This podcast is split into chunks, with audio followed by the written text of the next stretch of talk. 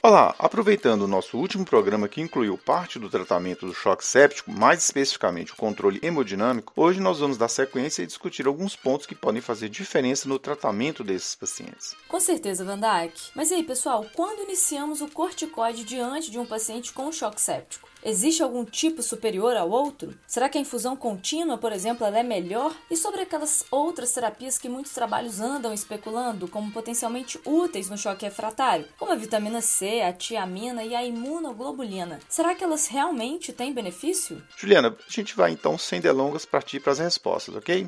Começando pelo corticoide. De forma bem pragmática, a resposta é sim. Essas drogas têm benefício no choque séptico, inclusive com redução da mortalidade. Elas devem ser prescritas, sobretudo quando os vasopressores estiverem com as suas doses em ascensão durante as primeiras horas do tratamento. O corticoide de escolha a hidrocortisona, pois foi a mais bem estudada neste contexto, podendo ser associada à fluorocortisona, que é um mineralocorticoide, e o tempo de administração é em torno de 5 a 7 dias, com a suspensão geralmente abrupta, sem necessidade de desmame na maior parte dos casos. Os efeitos colaterais, os efeitos adversos que podem surgir são principalmente hiperglicemia, hipernatremia e fraqueza muscular. Quanto às demais terapias, como reposição de vitamina C associada ou não a tiamina e ou imunoglobulina, até o momento ainda não há evidências suficientes do benefício desses medicamentos. Joia Van Dijk, você foi direto ao ponto. Mas essa história de redução de mortalidade com corticoide, ela procede mesmo ou ainda paira controvérsia? Juliana, a última meta-análise sobre esse tema, publicada no Cochrane de 2019, concluiu que a corticoterapia no choque séptico em baixas doses, muito provavelmente reduz sim a mortalidade em 28 dias, assim como em 90 dias e também a mortalidade na UTI. Por conta disso, as principais diretrizes sobre o tema, como destaque aí o guia da Sepsis Surviving Campaign, mantém a orientação de administrar corticoide nesta condição. Vandak, você está frisando bastante o choque séptico. Pegando o racional de que o corticoide tem esse benefício, talvez então não seria melhor a gente já iniciá-lo na fase da sepse propriamente dita? Não, Juliano. O benefício foi demonstrado apenas apenas no choque séptico, tanto na resolução mais rápida do choque, como na redução da mortalidade, como a gente falou. E dentro desse grupo, pacientes com síndrome de angústia respiratória e pneumonia adquirida na comunidade parecem ser os grupos que mais se beneficiam dos corticoides.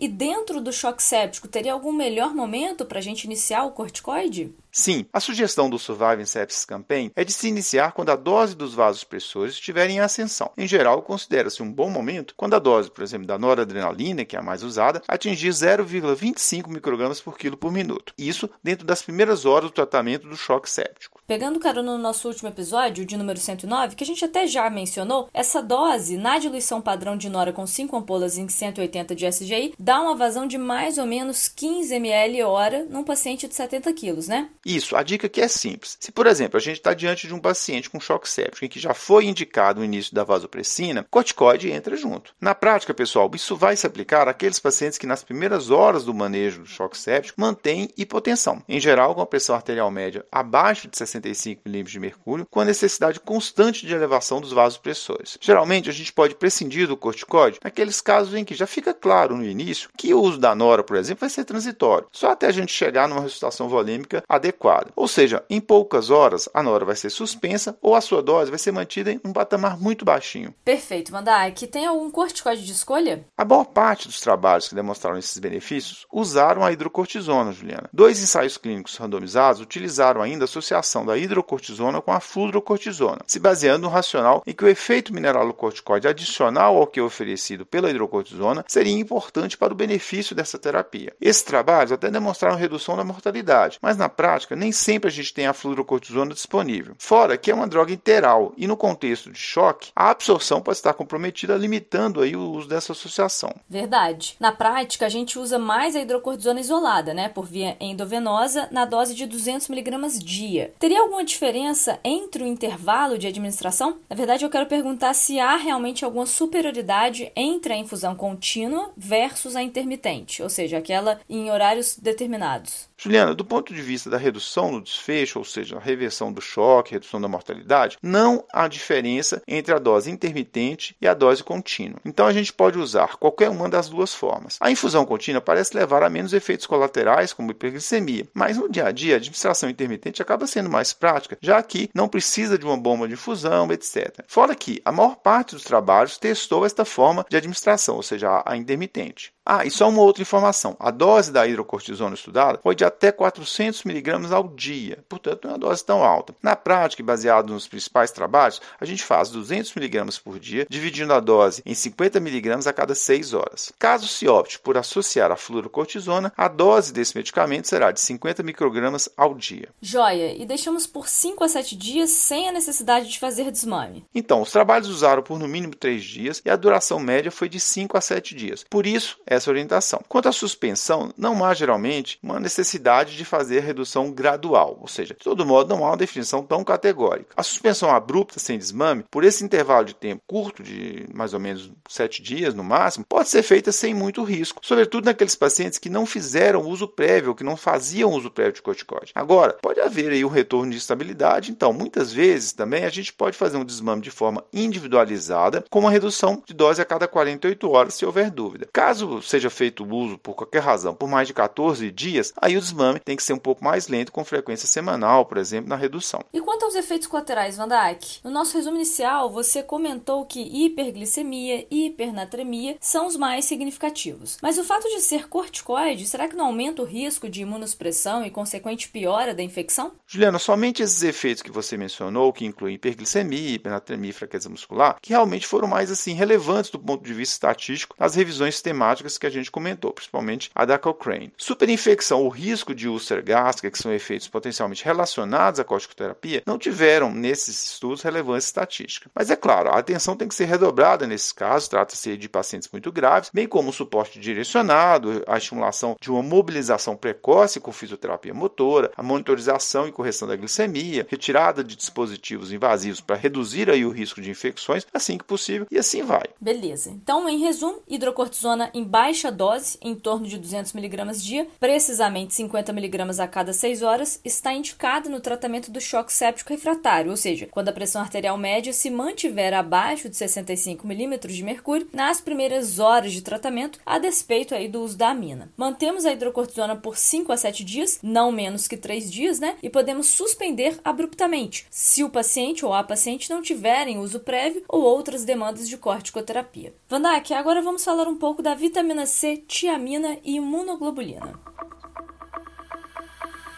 Juliana, como a gente falou, nem a vitamina C, nem a tiamina e nem a imunoglobulina reduzem a mortalidade ou outros desfechos importantes na sepsis. Pelo menos são as evidências atuais. Mas de onde veio o racional para essas terapias, Nodak? Então, sobre a vitamina C e a tiamina, a resposta inflamatória da sepsis gera um estresse oxidativo que pode culminar com redução importante desses microelementos. E como os efeitos colaterais com essas reposições em tese são raros, são bem infrequentes, daí o racional da gente testar. É um pouco aquele, olha, mal não vai fazer.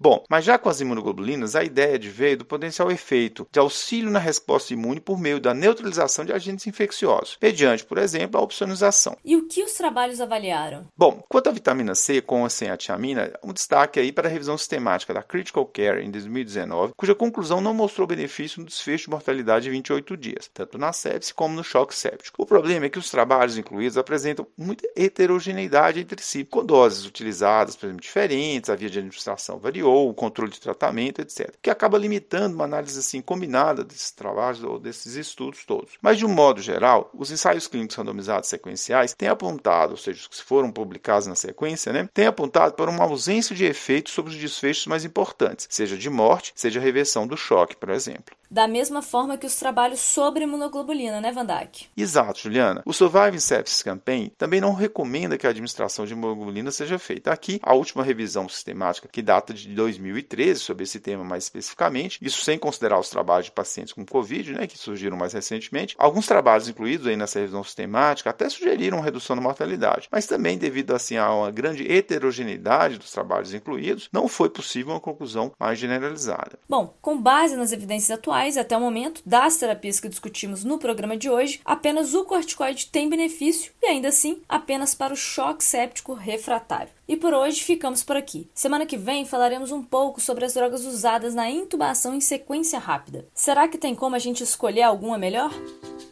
Com roteiro e edição de Vandac Nobre e Juliana Vieira e produção de Bernardo Levindo, este foi mais um Corrida de Leito, o podcast da Cura em Lab. Agradecemos e esperamos tê-lo conosco novamente em breve. Até a próxima semana.